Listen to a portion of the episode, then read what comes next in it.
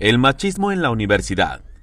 Pocos recuerdan que Mario Alberto Garza lo habían promovido para ser el siguiente secretario general de la Universidad Autónoma de Nuevo León. Sin embargo, el nombre de Juan Paura García ha salido a flote las últimas semanas para ocupar ese cargo.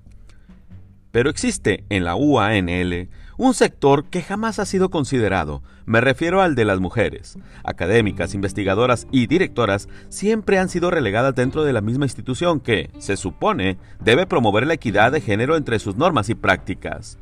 ¿Por qué la Universidad Autónoma de Nuevo León no se le exige que haya una mujer de secretaria general?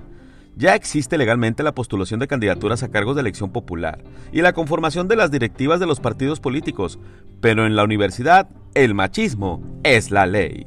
Y vaya que son las mujeres las que tienen mayor presencia dentro de la institución educativa. Actualmente, el 53% del alumnado es mujer y el resto son varones. Pero no solo eso, hay mujeres que dentro de la UANL que tienen mayor capacidad para ocupar el puesto ofrecido a Juan Paura, quien solo tiene algunas horas como catedrático, pero no conoce de los temas que atañen a la Secretaría General. Y el futuro rector, Santos Guzmán López, requiere de un secretario general con amplio conocimiento, y hay muchas mujeres dentro que pueden hacer esa función. Acaben con el machismo en las decisiones de la universidad y obtendrán mejores resultados. Duro como la roca, su servidor, Efren Andrade.